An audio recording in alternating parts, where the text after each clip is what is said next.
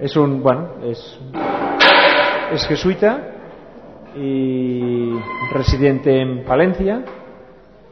Muchos, muchos de aquí sois de grupos de oración de él y nos va a hablar sobre la necesidad del amor en el camino de santidad de la familia.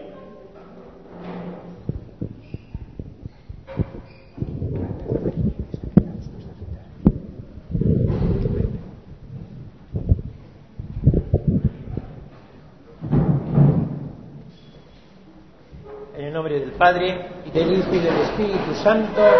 Amén. Esta charla dicen que es la charla espiritual, las otras son de formación. Eh, entonces, si queremos enterarnos de una charla espiritual, eh, yo he dicho muchas veces que las ideas para que pasen a la cabeza tienen que pasar por los codos, pero para pasar al corazón tiene que ser a través de las rodillas.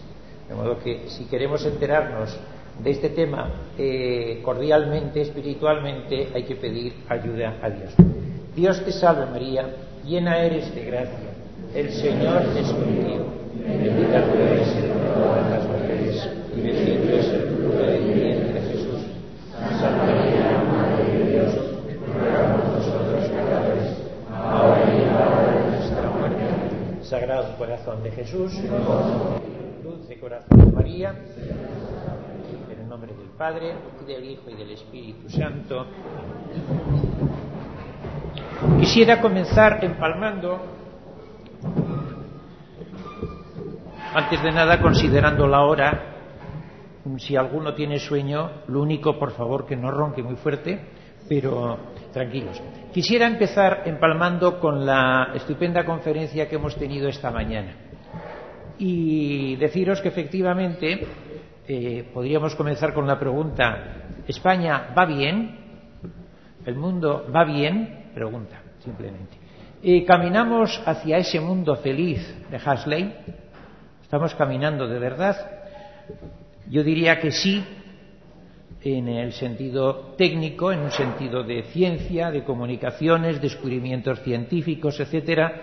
Eh, qué duda cabe que es un mundo fascinante un mundo estupendo, perfecto técnicamente, pero por otra parte diría que no, porque es un mundo frío, es un mundo despersonalizado, inhumanizado, de tal manera que nos reducen a un número, el DNI, el NIF, en la seguridad social, en hospitales, llega uno a un hospital y, le y, en vez de cómo se llama usted o qué le pasa a usted, número de no sé qué, qué seguro tiene, qué no sé, oiga, que me estoy desangrando. Eso es, que me estoy desangrando. Sí, dígame el número, ¿verdad? Eh, no te digo nada en Hacienda, no te digo nada al código de barras, no te digo nada, etcétera, etcétera.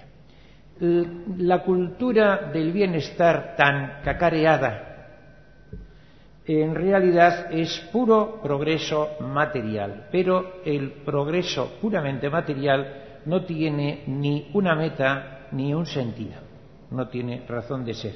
Es más, es un progreso cerrado en sí mismo, en la misma persona, porque el egoísmo materialista impulsa siempre a tener más, más, más, sin tener nunca lo suficiente para abrirse a los demás va cerrando al amor, va cerrando en el propio egoísmo.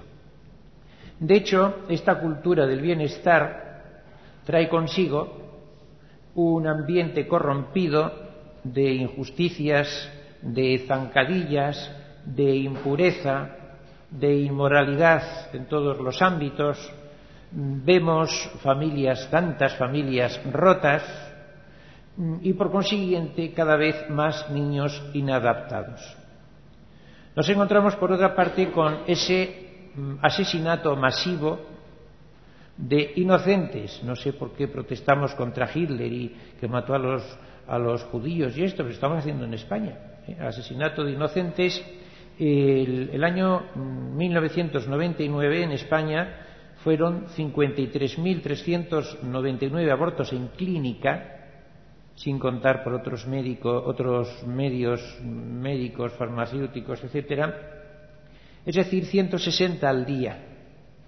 Es la primera mm, causa de muerte por delante de cardiovasculares, el asesinato de inocentes. Pero como no protestan y estos niños no votan, pues no se cuentan. Nos encontramos con tensiones que simplemente con poner la radio, la televisión, abrir el periódico, entre partidos, naciones, mm, problemas en Irak, problemas en Israel.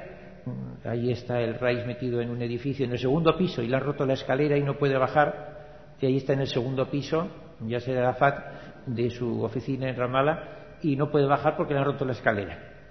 Mm, bien, pues eso es, más que una cosa más. Aquí nosotros tenemos pues esas tensiones a otros niveles, entre regiones, entre personas. Decía Eric Fromm, que no es ningún santo padre, el hombre actual tiene la racionalidad del siglo XX, pero el corazón de la edad de piedra. No digamos a nivel social, injusticia, paro, pobreza, hambre, violencia, odios, terrorismo, eh, cuya solución ciertamente no es la solución política ni jurídica. Eh, muy bien, Garzón tomará medidas, pero no, por ahí no pasa la solución. Eh, guerras, etcétera, etcétera. El Papa denuncia este asunto y pone el dedo en la llaga, como suele hacer él valiente y claramente, cuando dice existe una crisis de civilización. Pero el Papa es positivo, no se contenta con denunciar, da la solución. Crear una nueva civilización del amor. Por eso las palabras que hoy más necesita el mundo no es precisamente chip PIB, Producto Interior Bruto, euro, economía, política, Internet, globalización, por ahí no va a venir la solución. Las palabras que más necesita el mundo ahora son dos, que en el fondo son una, amor y misericordia. Amor y misericordia. es. De tal manera que la Madre Teresa de Calcuta decía, la peor enfermedad que acecha hoy en día al mundo occidental no es la tuberculosis o la lepra, es el hecho de que nadie nos ame ni se preocupe por nosotros. Hay muchas personas en el mundo que se mueren por un trozo de pan, pero hay muchas más que se mueren por un poco de amor. Aquí tenemos muchas cosas, pero en este mundo occidental eh, nos encontramos con muchos corazones también vacíos. Y eso es mucho más triste. Corazones llenos de cosas por fuera, de bienes materiales, pero vacíos, tristes y, desgraciadamente, sucios. La solución, como muy bien indica el Papa, está en el amor. Si mm, eh, la experiencia humana más fascinante es cuando brota el amor entre un chico y una chica, la vida cambia, la vida se transforma, eh, aparecen unas ilusiones y unas energías que hasta entonces muchas veces no se habían descubierto. Eh, algo parecido comenta el Papa. La palabra más revolucionaria que jamás haya resonado en el mundo es amarás, en el sentido del Evangelio. Porque al hombre que la escucha lo transforma radicalmente y lo impulsa, indica tres cosas a salir de su egoísmo instintivo, a entablar relaciones verdaderas con Dios y con sus hermanos. Es decir, eh, tres dimensiones. Si amamos de verdad, si cada uno de nosotros a nivel personal, si cada una de nuestras familias eh, logramos mm, vivir en el amor, como dice San Pablo en la carta a los Efesios, primero aparece una nueva relación con Dios, Concretamente decía también la Madre Teresa, una vez que comprendemos hasta qué punto Dios está enamorado de nosotros, ya solo podemos vivir la vida irradiando ese amor. Ahí está la raíz. Si comprendemos hasta qué punto Dios está enamorado de nosotros, vamos a tratar de explicarlo un poco, muy poco. Entonces, la vida con Dios cambia, ya no es un frío cumplimiento, ya no es meramente tengo que, tengo que, porque hay unas obligaciones externas, sino porque el amor me está impulsando a mí. La ley interna del amor me impulsa, como a un novio no se le dan unas normas. ¿eh? Estarás 20 minutos diarios con la novia, hay que sonreírla seis veces en ese espacio de tiempo, eh, no te retrases más de seis minutos, eh, hay que felicitarla al día del cumpleaños y regalarle una flor, mejor una caja de bombones. Esas leyes no existen. Si alguien tiene que atenerse a esas leyes es que no se quieren. Déjate llevar del corazón que te llevará mucho más lejos. Algo así. Lo mismo en nuestra relación con el prójimo. Se quitarán entonces todo lo que signifique rivalidad, celotipias, zancadillas, para dar paso a una, eh, a una sociedad de comprensión, de perdón y de amor lo mismo respecto a nosotros mismos, que tampoco nos queremos muchas veces, nos tratamos francamente mal. Se trata de que nos aceptemos eh, como somos buenamente y de que aspiremos siempre a superarnos con ilusión y con amor. Dios lo quiere. Decía el Papa en el mensaje para el Día del Domut, el próximo 20 de octubre, me perdonáis que me adelante en un mes, este mensaje se dará, le va a dar el Papa dentro de un mes. Me adelanto un poco. La misión evangelizadora de la Iglesia es esencialmente anuncio del amor, de la misericordia y del perdón de Dios, revelados a los hombres mediante la vida, muerte y resurrección de Jesús. Es la proclamación de la gozosa noticia de que Dios nos ama y quiere que estemos todos unidos en su amor misericordioso anunciar al mundo, primero vivirlo, primero entenderlo, comprenderlo, tener esa experiencia, Dios me ama, y salir anunciando al mundo ese amor misericordioso. Primero descubrir, lo he dicho, mm, es que es el descubrimiento mayor que podríamos hacer. Eh, eh, si uno de vosotros descubre, aquí hay médicos, si alguno de vosotros descubre eh, una pastilla que cure radicalmente el SIDA y otra pastilla que cure inmediatamente el cáncer y otra pastilla eh, que haga que los chicos sean inteligentes, buenos, tranquilos y otra pastilla a esa persona se le harían monumentos, avenidas eh, a su nombre, eh, se le recordaría pues, por lo menos en 15 años como pasó con el doctor Fleming, ¿no? La penicilina, el gran invento, salvó muchas vidas, pero ¿quién se acuerda ahora del doctor Fleming? Pero el gran descubrimiento de nuestra vida es descubrir el amor. Eh, ciertamente no se puede hacer por la razón. Primero, ciertamente por la razón conocemos algunos atributos de Dios. Que Dios existe, que Dios es omnipotente, que Dios es eterno, que es justo, etcétera pero lo esencial no. Eh, fijaos que las religiones naturales nunca han presentado un Dios eh, cariñoso, siempre un Dios muy justo, un Dios muy serio, un Dios muy lejano. Solamente el cristianismo nos presenta un Dios cariñoso, como veremos. Por lo demás, esa palabra amor es una palabra tan manoseada, tan profanada, que para conocer lo que es el amor no podemos limitarnos a acudir a conceptos humanos, sino tenemos que ir al manantial limpio y puro que es el amor que Dios nos revela. Tengamos en cuenta además que todo el amor que existe en el mundo, el amor que ha existido y el amor que existirá, es un bloque de hielo comparado con el volcán que es el amor de Dios. Por eso tenemos que partir de ese volcán. Solamente lo podemos conocer por la revelación.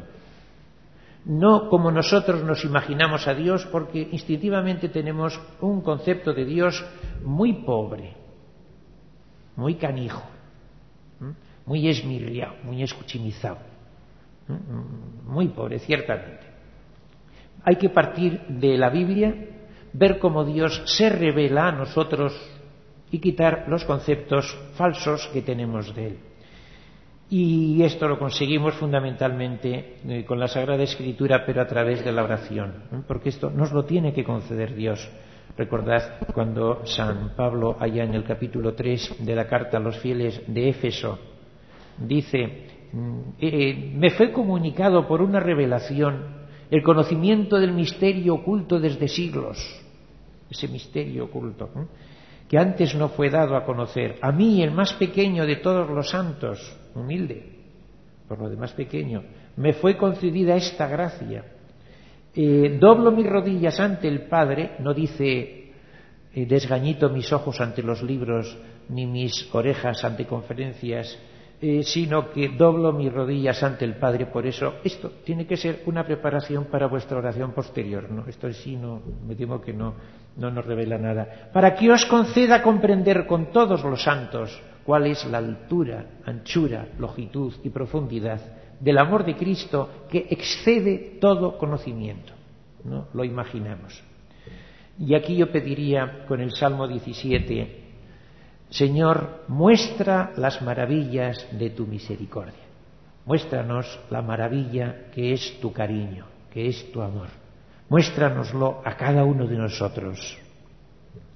La charla la quisiera yo dividir en dos partes y, una pequeña conclusión. La primera parte sería ver cómo Dios me ama. ¿Mm? Y esta la dividiremos en dos etapas. Y la segunda parte, yo, ¿cómo amo a Dios? ¿Mm? Pero primero, para ver cómo Dios me ama, trataremos de verlo en la Biblia. Repito, en dos etapas. Antes de Jesús, desde Jesús. Todo parte eh, en el Antiguo Testamento, esto para una conferencia breve, porque podíamos partir desde la creación, por lo menos, pero vamos a sintetizar. Mm, todo parte de aquella pregunta o petición que le hizo Moisés a Dios. Déjame ver tu gloria, es decir, tu grandeza, tu esplendor, déjame conocerte, deja que te vea cómo eres.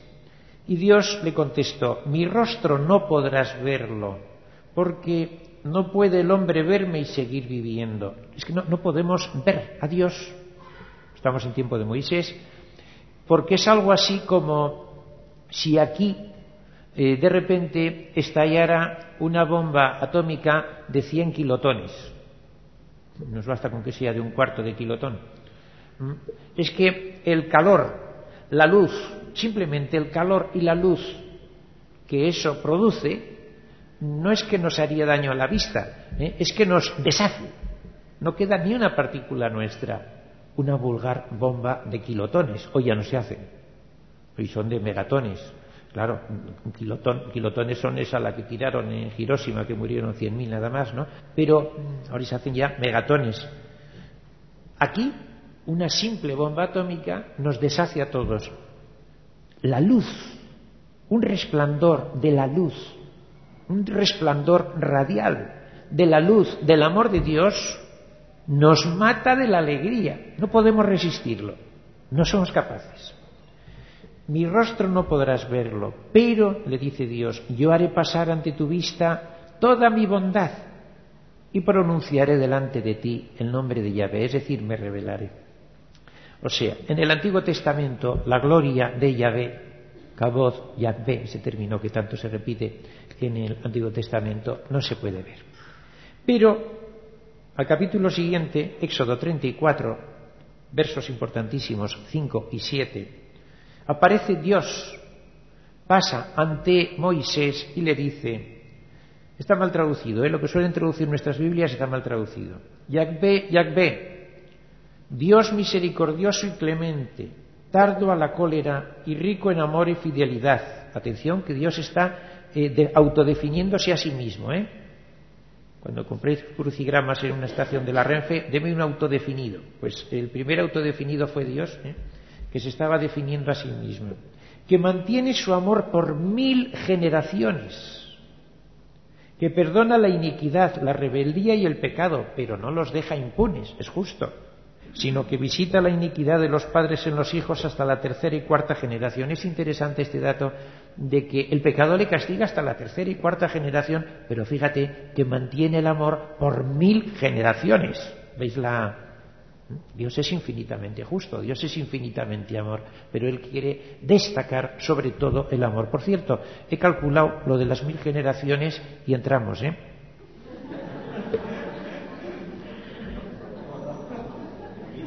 Este texto es clave porque aparece frecuentísimamente en la Biblia, en toda la Biblia, se repite muchas veces. Después os trataré de decir cuál sería la traducción exacta, porque eso de misericordioso y clemente eh, a mí, mm, con perdón de los traductores, me resulta muy pobre. Mm, después trataré de decirlo. Fijaos que los salmos, inspirados por Dios para que hagamos la oración, para que hablemos con Él, eh, nos insisten tremendamente en ese estribillo con el que le gusta a Dios que nos dirijamos a Él. Y en los salmos se repite 147 veces, de las cuales 27 con endiadis, Luis de Pradas puede explicar todo esto muy bien, o sea, como en un superlativo, ¿eh? que Dios es amor, o sea, prácticamente una vez por salmo de promedio, está repitiendo, Dios es amor, es decir, ya desde el comienzo de la revelación, desde el comienzo, Dios se presenta como amor. Ese amor de Dios que mm, tiene tantas expresiones en el, Antiguo Testamento, estamos antes de Cristo todavía, que no se puede utilizar una misma palabra, utiliza muchos términos, muchos conceptos. Por ejemplo, es un amor infinito. Perdonad, voy a empezar por otro. Amor personal. Me parece que es más importante que empecemos por esto para que nos centremos en cada uno de nosotros. Que no pensemos cómo Dios es amor. o oh, Dios es amor. No. Dios me ama. No puede uno ser amor sin amar a alguien. Dios me ama.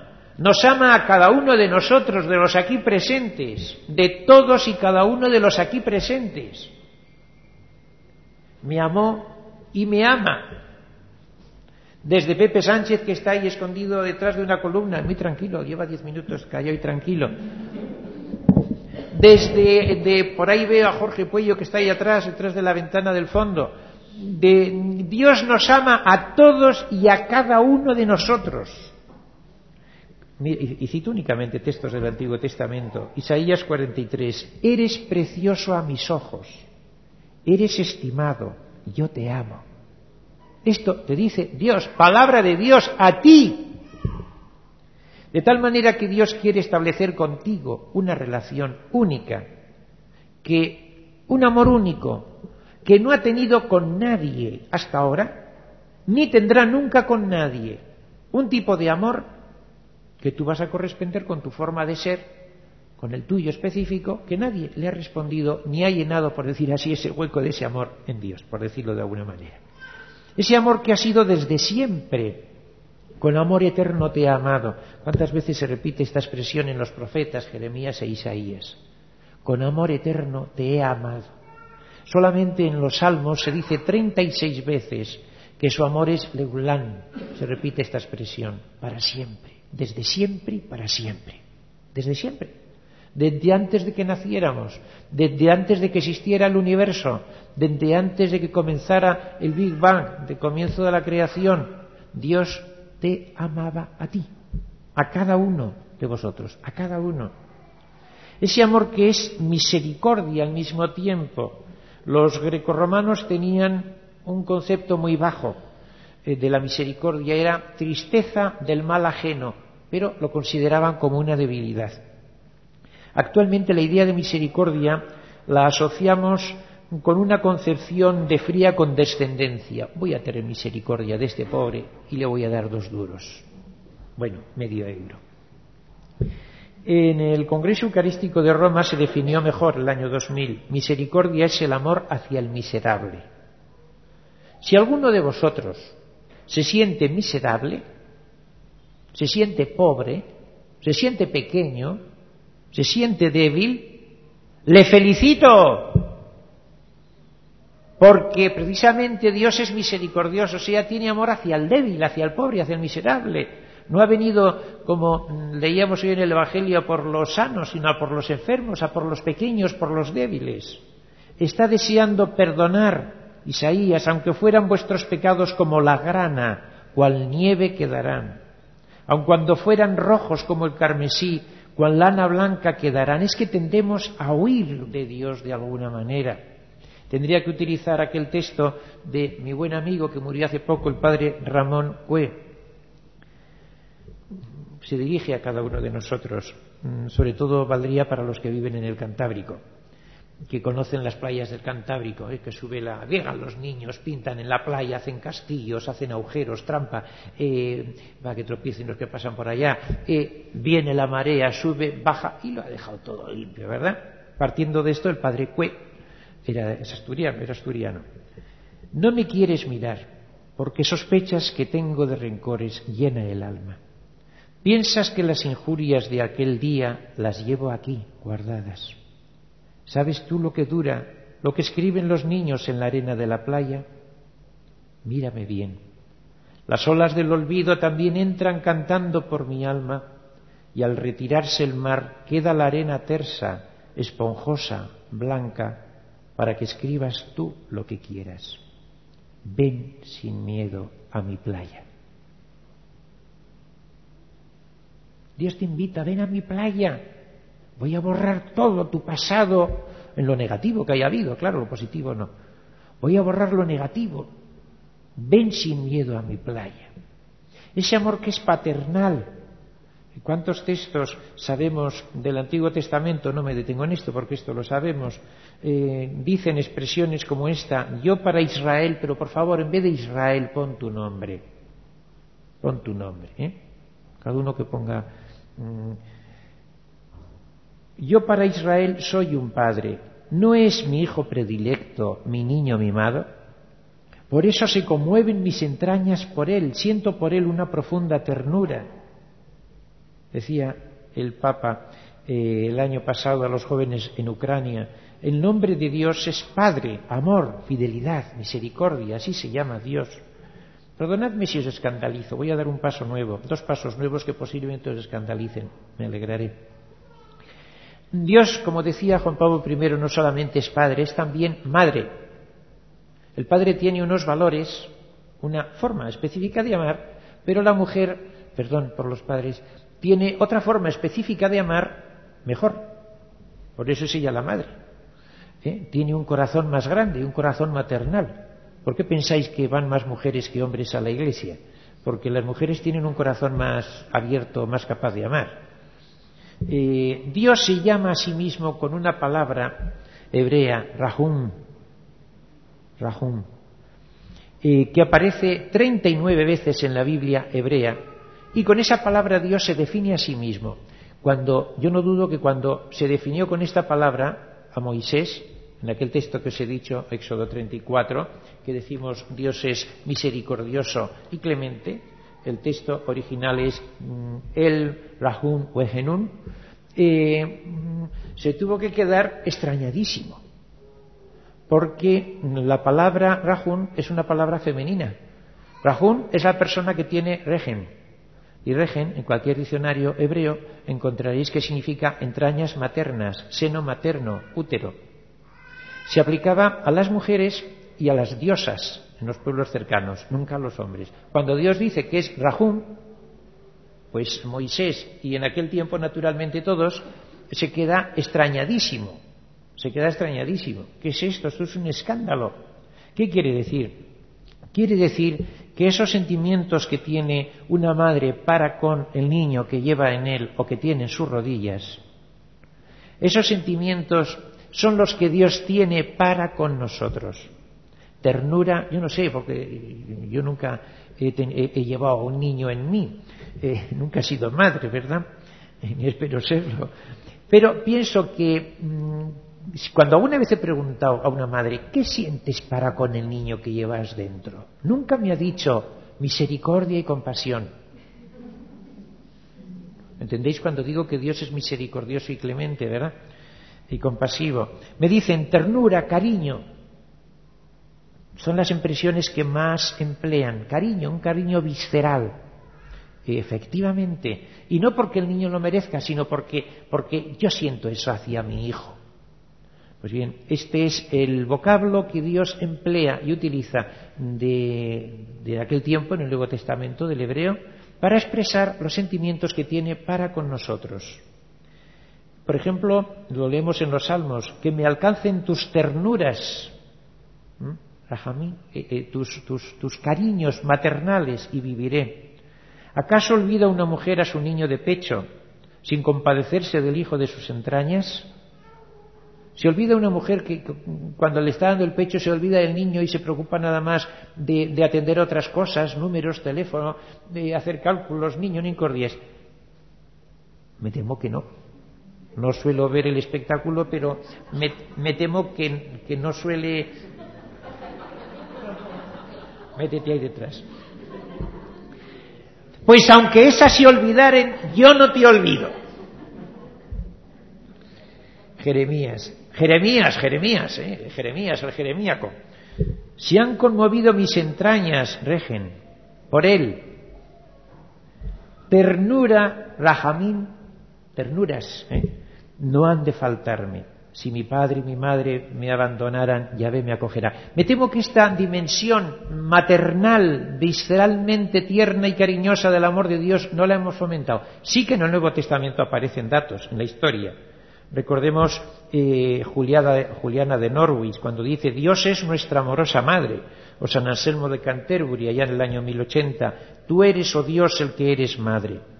Yo francamente cuando veo a Dios, a Dios Padre, representado en algunas iglesias o cuadros como un señor viejo con barba blanca, me parece bien, expresa que Dios es eterno, o por lo menos muy viejo, pero mm, creo que no expresa lo que es Dios. Sinceramente, basado en la Sagrada Escritura, después de haber estado estudiando todo esto durante una temporada larga, yo le veo mucho más a Dios cuando veo una madre que sonríe y hace caricias a su niño en brazos. ¿Mm? Una madre y además es un espectáculo precioso, ¿eh? porque no he visto nunca eh, una madre fea. Cuando están sonriendo al niño son todas encantadoras y me da pena no llevar una máquina de fotos ¿eh? en cada caso. ¿Mm? y, porque es que es un espectáculo precioso, la madre jugando con el niño, con el bebé.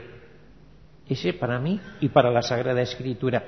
Hay un dato que quisiera deciros antes de pasar lo siguiente. Se suele decir que la expresión Dios es amor, eso pertenece al Nuevo Testamento. Sí, Joseos Agapestines del Nuevo Testamento, dicho así en griego. Pero en el Antiguo Testamento, cuando se dice que Dios es Rahum, equivale a lo mismo. No es meramente un adjetivo, ¿eh? es una hipóstasis en algunos casos, Salmo 79 por ejemplo, ya en el Antiguo Testamento aparece Dios como cariñoso, cariño.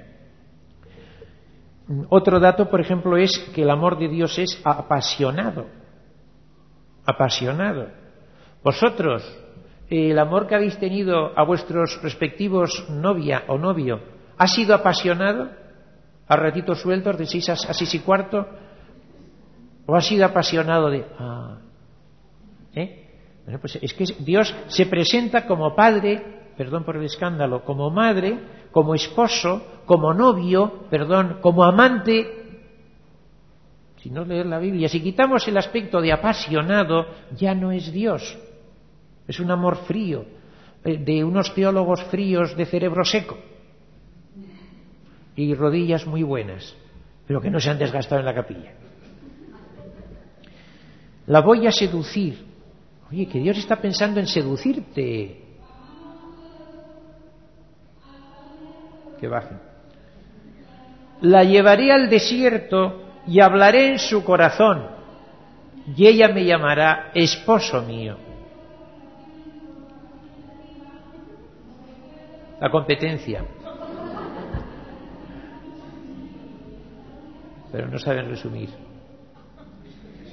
El cantar de los cantares, es precioso el cantar de los cantares, pero piensa que esto te lo dice Dios a ti, ¿eh? A ti, por favor. Escucha lo que te dice Dios, ¿eh? Me robaste el corazón, hermana mía, esposa, me robaste el corazón con una mirada tuya, con una perla de tu collar. Qué delicioso es tu amor, que Dios te dice esto. Mi paloma es única, mi paloma eres tú en otro momento Isaías, como un joven se casa con una doncella, tu arquitecto, tu creador te desposará. Como el esposo se goza con la esposa, Dios se complacerá en ti, etcétera, etcétera. Hay más formas de encontrar, y la Biblia presenta muchas más formas, pero el tiempo pasa y quiero ver cómo ese amor se nota en el Nuevo Testamento. Porque en el Nuevo Testamento Jesús viene a dar plenitud de lo que había sido entreverado, anunciado suavemente en el Antiguo Testamento. Aquella gloria de Dios que no se podía ver, que, no se podía ver en el, en el Antiguo Testamento, cuando llegó la plenitud de los tiempos, el Verbo se hizo carne y hemos visto su gloria, dice San Juan. A Moisés le dijo, esto no lo puedes ver, pero entonces Dios se las apaña para hacerse carne y cuando nosotros le vemos a Jesús, estamos viendo la gloria de Dios que Moisés no lo pudo ver. Manifestó su gloria, dice ahí en las bodas de Caná. Lo de menos es eh, el agua en vino. Esto se hace a diario, al revés, el vino en agua, pero y no no hay más. Esa gloria de Dios es el amor de Dios. Quiero ver tu gloria. Nosotros podemos decir, quiero ver tu amor. De tal manera que el perdón, cariño, misericordia, comprensión, ternura, delicadeza, nobleza, del amor de Dios, tal como aparece en el Antiguo Testamento, se encarnan y revelan en Jesús. Jesús, Jesús es todo esto. ¿Mm? De tal manera que el programa de Jesús es un programa de amor el día que comienza eh, su misión en Nazaret, cuando ahí lo tenéis en Lucas 4, citando a Isaías 61, cuando desenrolla aquel rollo, aquel libro, ¿verdad? Y dice, me ha enviado para evangelizar a los pobres, etcétera, etcétera. Esta es mi misión, atender a los pobres, a los enfermos, a los pecadores. No dice hacer milagros, quedar muy bien, decir frases sublimes, no. Cuando van los del Bautista a decir, ¿eres tú el que tiene que venir o tenemos que esperar a otro? Jesús no dijo, potencia de, altavoces,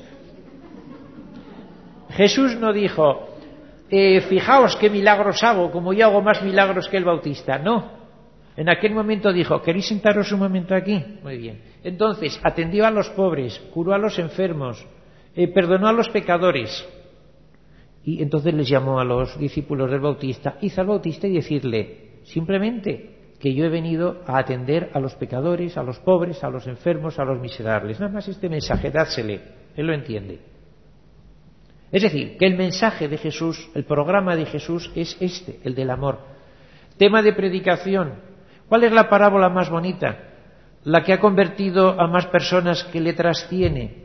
La mal llamada parábola del Hijo Pródigo porque, como ha dicho el Papa en repetidas ocasiones, debería denominarse del Padre misericordioso, o mejor, del Padre pródigo, pródigo en amor, ¿Mm? eh, porque es el Padre que, sobreabunda en amor, ese es el centro de la parábola, naturalmente.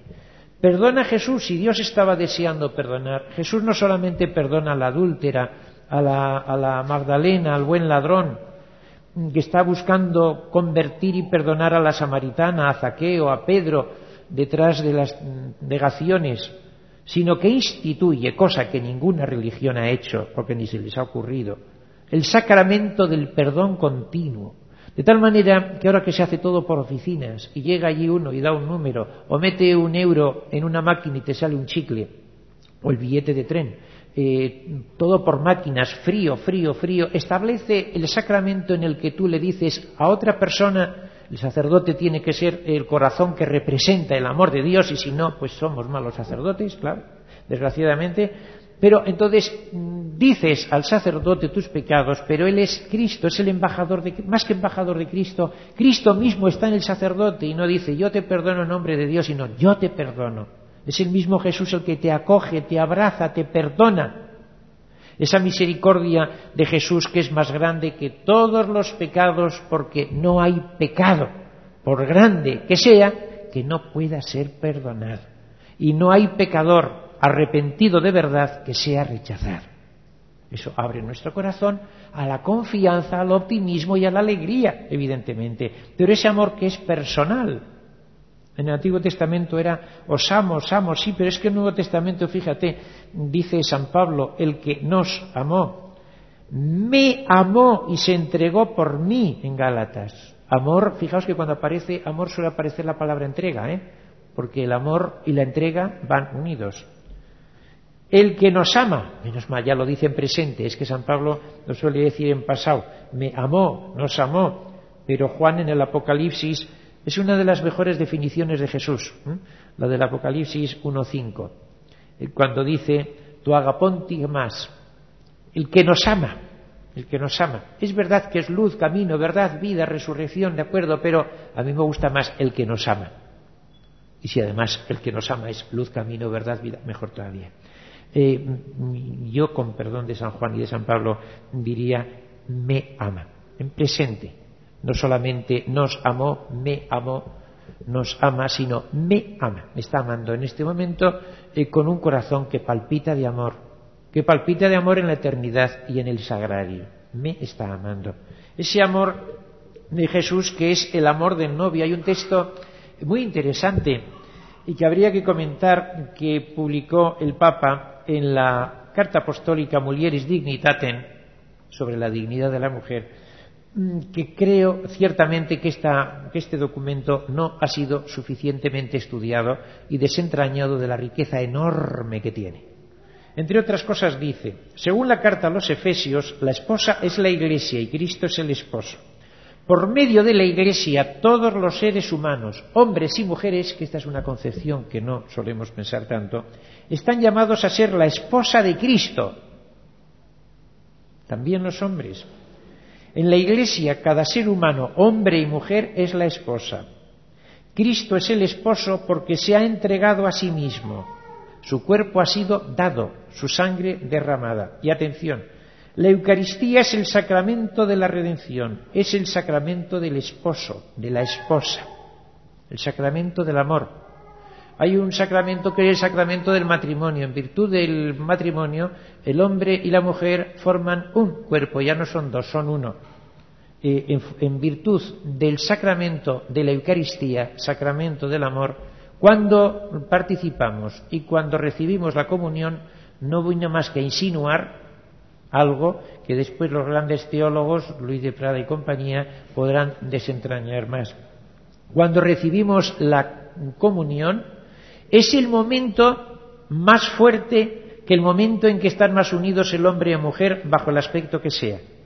Y es el momento en que basa nuestra unión como el novio, el esposo y cada uno de nosotros. Más fuerte y con muchos resultados. Eh, Jesús es la madre también, madre tierna. En el Evangelio nos presenta un corazón afectivo, un corazón sensible, eh, sencillo, eh, la palabra griega varias veces plagnizomai, que significa, corresponde al hebreo mm, rahum, ese mis entrañas, mis vísceras se entremecen ante la muchedumbre hambrienta, ante el hijo de la viuda de Naín, ante el hijo eh, la reacción del hijo pródigo, ante el sepulcro de Lázaro. O sea, él mismo Jesús dice esta expresión, mis entrañas se conmueven y hay un texto tampoco suficientemente estudiado, Santiago 5.11, en latín dicen en un vulgar misericors et miserator dominus est, y traducen, el Señor es misericordioso y clemente. Bien, sí, sí, si yo fuera profesor de, de esto, pues bien, te aprobaría un 5, bien, de acuerdo, aprobado, 5,5 para ser generosos. Pero el texto griego es polisplagnos estinjo kyrios caectirmon eh, esplagna, esplagna es vísceras maternales. Polis, esplagnos son dos palabras que une aquí Santiago para decir que el Señor Jesús tiene muchas entrañas maternales. Una mujer normalmente tiene un seno, ¿no? Un útero médico, ¿no es verdad? En algún caso mm, se ha podido tener dos. En algún caso tienen dos. Pero vamos, no es normal. Lo normal es uno y les basta. Y dice, muchas les sobra. Eh, entonces, Aquí Santiago dice de Jesús, Santiago dice de Jesús, el Señor tiene muchas entrañas maternales. Y esto Santiago le había tratado a Jesús. Viene a decir, si yo le conozco, si es, más madre que, que todas las madres juntas, Jesús. Y a propósito de esto, dice San Juan Crisóstomo, siglo IV, yo soy vuestro padre. Bueno, no Juan Crisóstomo, sino Jesús yo vuestro esposo, yo vuestro hogar, yo vuestra nodriza, vuestra raíz, vuestro fundamento, yo seré lo que queráis. No os falta nada, yo trabajaré por vosotros porque yo he venido a servir, no a ser servido. Yo seré vuestro amigo, vuestro anfitrión, vuestro jefe y vuestro hermano, vuestra hermana y vuestra madre. Yo seré todo. Tened intimidad solo conmigo. Yo seré pobre por vosotros, errante por vosotros, en la cruz por vosotros, en el sepulcro por vosotros. Arriba yo ruego al Padre por vosotros, en la tierra yo me hice vuestro intercesor ante el Padre por vuestro amor. Vosotros sois todo para mí, hermano, coheredero, amigo, miembro. ¿Qué más quieres? No olvidemos que este amor, cuando se descubre, no es un amor que eh, se ve ahí enfrente, como quien dice así, sino que transforma la vida, transfigura la existencia, nos cambia. Permitidme que os lea una poesía que a mí personalmente me gusta mucho, pero que creo que nos puede ayudar en este sentido. Y concretamente a nosotros.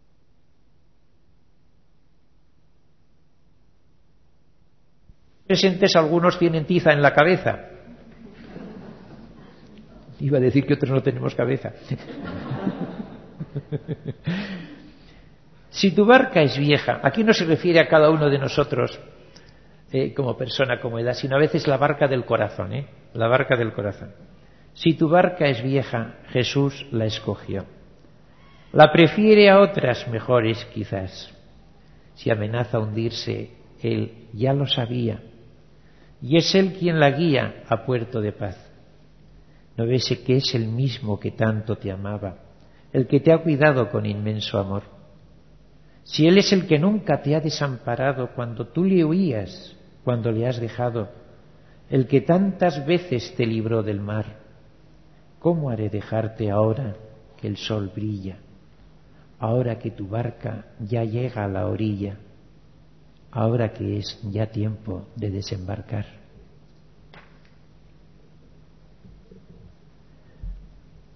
¿Cómo presentar este amor, esta misericordia, esta ternura, este cariño de Dios encarnado en Jesús? Hoy estamos en la edad de los logotipos, del icono, en el ordenador, iconos, iconos, iconos. ¿eh? Y con un iconito en Windows veo si hay que abrir, pegar, cerrar, cortar, fastidiar el aparato, lo que sea. Pues mira, no fue Santa Margarita María ni nadie así parecido al que se le ocurriera el icono para presentar el amor de Dios manifestado en Jesús. Es el mismo Dios. En la Biblia hebrea aparece 853 veces el término antropológico de corazón. Es Dios el que lo presenta. Biblia hebrea, Antiguo Testamento. En el Nuevo Testamento 159 veces. Y en el Antiguo Testamento simplemente lo indico esto de paso Curiosamente, son muchos los textos hablando de corazón que se refieren al corazón del Mesías. ¿eh? Mi corazón, cuando utiliza en la palabra levi, mi, levi, mi corazón, no es otro giro, se desgarra de dolor, esperaba a quien me consolase, pero no lo he encontrado. O sea, mi corazón se me revuelve dentro, mis entrañas estremecen la oración del Mesías agonizante en la cruz, Salmo 22, mi corazón, Levi, es como cera, se derrite en mi interior. Y ese simbolismo de un corazón, pero que todavía era puro simbolismo, se hace realidad en el corazón de Jesús. Cuando tenemos términos muy claros, San Pablo dice, os tengo a todos vosotros en el corazón, en tecardía Dios es testigo de cómo yo os amo a todos vosotros en el corazón de Cristo. Cuando hay gente que dice esto, que el corazón de Cristo, que hoy día... Oiga, ¿usted ha leído por casualidad Filipenses 17, perdón, Filipenses 1, 7 a 8? Porque te viene gente, y a veces sacerdotes. Oiga, pero ¿de dónde, dónde se ordena usted? ¿En qué siglo se ordena usted? Veinte o treinta siglos antes de Cristo le concedo, pero si es posteriormente usted no ha abierto la Biblia ni sabe de qué va la cosa. Aprended de mí que tengo un corazón mm, eh, manso y humilde, o sea, sencillo y cariñoso sería la expresión de Previsca Tateinós. Mm, si alguno tiene sed, que venga a mí. ¿eh? Manantiales brotarán, manantiales de agua viva brotarán de su corazón no hablemos de, naturalmente, cuando el corazón de Jesús es atravesado por la lanza.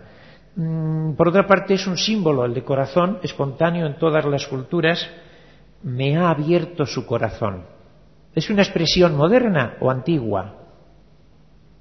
Pues mira, eh, Dalila la dijo de Sansón hace más de 30 siglos. Me ha abierto su corazón. Entonces, cuando el día de San Valentín, el 14 de febrero, veis corazoncitos por todas las tiendas, estos que dicen que eso de corazón está pasado de moda, les cogéis de la oreja y decís, mira, ven a bien, entérate, recorre las tiendas, ¿eh? Eh, las tiendas de perfumes, las confiterías, las tiendas de regalos, todo corazoncitos. La cosa comercial es que esto es algo real. No me detengo únicamente, indico que no nos referimos al decir corazón al órgano físico, más bien nos referimos al símbolo, decía el Papa el otro día. El corazón no es solamente un órgano, es un símbolo. Habla de la interioridad espiritual del hombre. Y dos frases muy bonitas. Hay que medir al hombre con la medida del corazón. No si mide unos 78 o, o 50 de anchura, sino la medida del corazón. Vosotros valéis lo que vale vuestro corazón, dijo el Papa.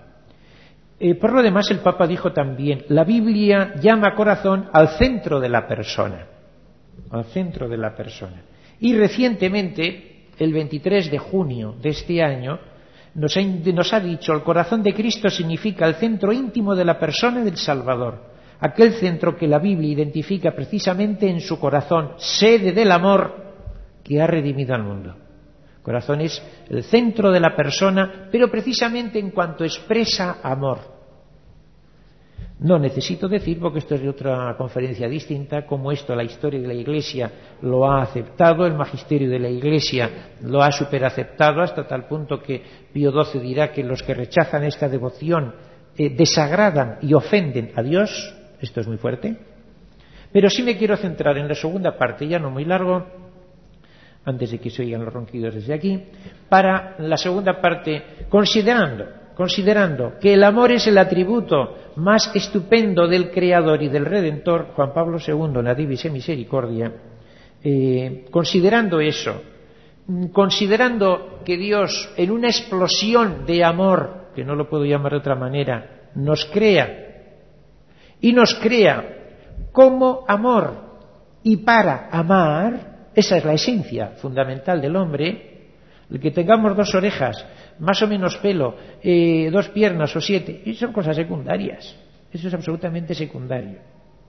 Los antropólogos dicen, cito solamente un texto, el hombre solo se realiza a sí mismo en el servicio a una causa o en el amor a una persona. Carmen Gómez Lavín, psiquiatra eh, Frankel, si queréis, Víctor Frankel. El hombre está siempre orientado a algo que no es el mismo. Cuando uno vive centrado en sí mismo, eso es fuente de neurosis. El amor es la meta última y más alta que puede aspirar el hombre. Esto dice la antropología, la psiquiatría, la filosofía. La revelación que nos dice que Dios creó al ser humano a imagen suya. Esta semejanza quiere decir que es verdad que somos semejantes a Dios en cuanto que tenemos entendimiento y mm, una libertad. Esto estudié yo cuando estudiaba filosofía. Pero es que Juan Pablo II, que es un papa muy adelantado, nos ha sacado una exégesis nueva mm, que, añadiendo a estos dos datos de Santo Tomás de Aquino, nos dice que el hombre se hace imagen de Dios especialmente en la medida en que vive en el amor. Esto es interesantísimo. De tal manera que el amor de Dios es una, esto lo oímos el primer día en eh, que se inauguró JRC en una conferencia magistral, testimonio que tuvieron un matrimonio, y mm, dijeron textos mm, como de ellos, pero eran textos del Papa, cuando decían que el hombre no puede vivir eh, sin amor que su vida está privada de sentido si no se le revela el amor, si no se le hace propio, si no vive en el amor, que el hombre no logra saber ni siquiera quién es, que se convierte en un misterio insoluble para sí mismo si no aprende a amar y no se siente amado. ¿Mm? Mari Carmen y Fede nos dieron una conferencia final sobre todo esto, que la vida solamente encuentra su, su centro, su sentido, su valor cuando se entrega en la frase aquella del Papa, dime cómo es tu amor y te diré quién eres, que solo nos realizamos cuando amamos, que solo podemos ser felices en el amor, amando a los demás. Aquella máxima que de los hechos de los apóstoles dicen que Jesús dijo, la han cogido los boceadores como máxima suya. Hay más alegría en dar que en recibir.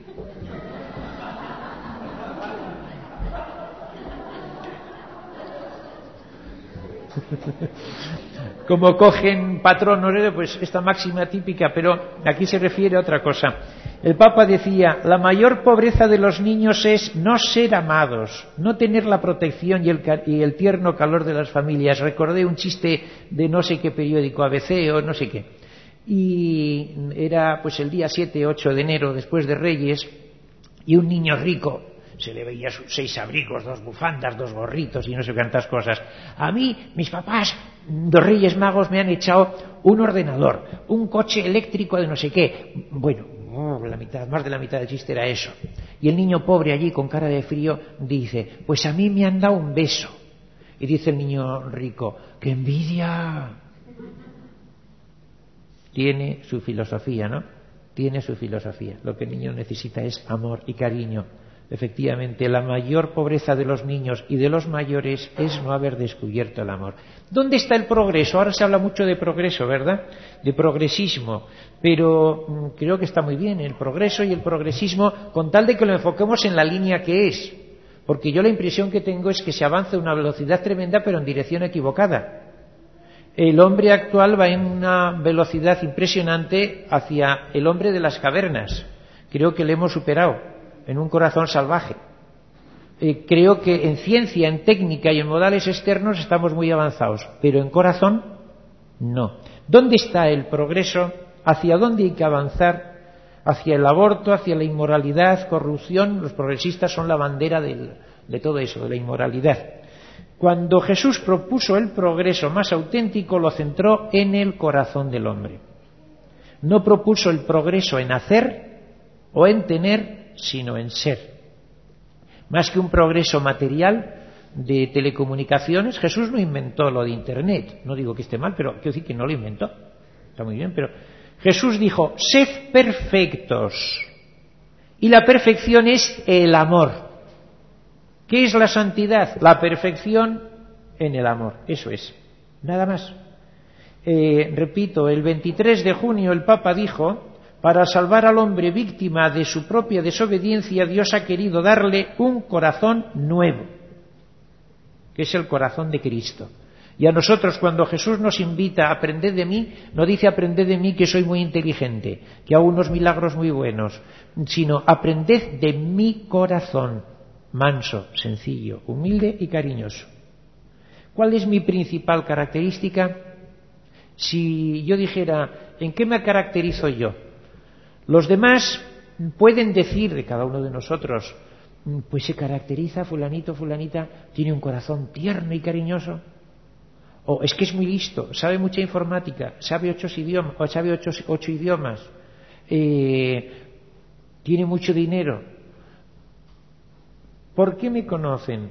¿Se puede decir de mí aquello de Dios, sus ternuras por encima de todas sus obras? ¿Se puede dar de mí aquella definición de Dios misericordioso y clemente, tardo a la cólera, incluso cuando los niños se enfaden, rico en amor y fidelidad? ¿Se puede decir de mí eso? Por eso, cuando no hubiera habido, no hubiera hecho falta mandamientos si no hubiéramos hecho pecado original. Pero cuando el hombre perdió el sentido ético, Dios da mandamientos. Ojo, no es una ley para someter, por eso los judíos lo llaman Matán Torá ¿eh? la fiesta de la ley, es el don de la Torá el don de la ley, es un favor de Dios. Mm, es algo así como un manual de instrucciones. Cuando te compras un frigorífico, un coche, una nevera, un, un ordenador, un algo, te va el manual de instrucciones. Ah, yo no hago caso al manual, yo hago lo que quiera, bueno, te le cargas, te le cargas. Si quieres que eso te dure y funcione bien, haz caso al manual. Dios nos pone aquí en ruta y nos da el manual de instrucciones, los mandamientos, para que funcionemos bien. En Deuteronomio se repite cuando Dios da los mandamientos, para que seas feliz. Esa es la razón. Y los mandamientos del Antiguo Testamento son dos. Amarás al Señor tu Dios con todas tus fuerzas y ama al prójimo como a ti mismo.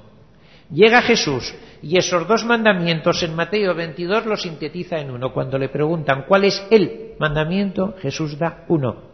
Amarás al Señor tu Dios y al prójimo como a ti mismo, porque estos dos forman unidad.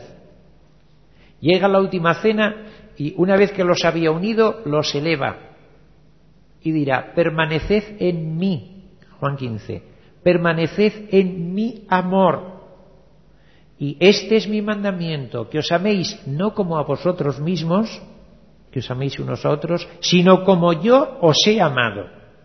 Y en esto os distinguirá no por tener una insignia en la solapa, sino porque manifestáis a los demás, sois transparencia de mi amor para con los demás. Y por eso dirá después San Pablo, vivid en el amor que puede ser la síntesis de lo que es nuestra vida a nivel personal humano, espiritual, de lo que debe ser la vida a nivel familiar para poder crear en la sociedad actual la civilización del amor. Para terminar, que me dijeron que terminara ya, aproximadamente me dijeron que hablara una hora y llevo ya cincuenta y algo minutos, me estáis teniendo una paciencia asombrosa. Eh, perdonadme que, termine con la Virgen porque no puedo terminar de otra manera. Eh, ¿Cómo comprendemos el amor de Dios? evidentemente, junto a María, como la llama el Papa, María, Madre del Divino Amor. Ella que es la obra maestra del amor, de la ternura y del cariño de Dios. Ella que canta ese amor de Dios. Su misericordia llega a sus fieles de generación en generación. Auxilia a Israel su siervo acordándose de la misericordia. Son textos del Antiguo Testamento que María rememora en el Magnificat. María que es la mediadora, la que nos introduce en el amor. Vuestra madre fue mi estrella, que siendo huerto cerrado, a vuestro abierto costado todos llegamos por ella. Y sobre todo María es la madre del amor. Eh, su corazón maternal es el lugar más adecuado para comprender y recibir ese amor que Dios nos tiene. María, por lo demás, vencerá como dijo en Fátima, al fin vendrá el triunfo de mi corazón inmaculado, pero no vencerá espada en mano, sino con su corazón.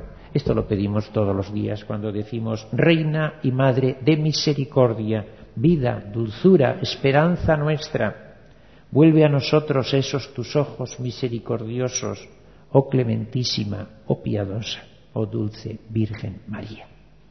Muchas gracias por vuestra paciencia.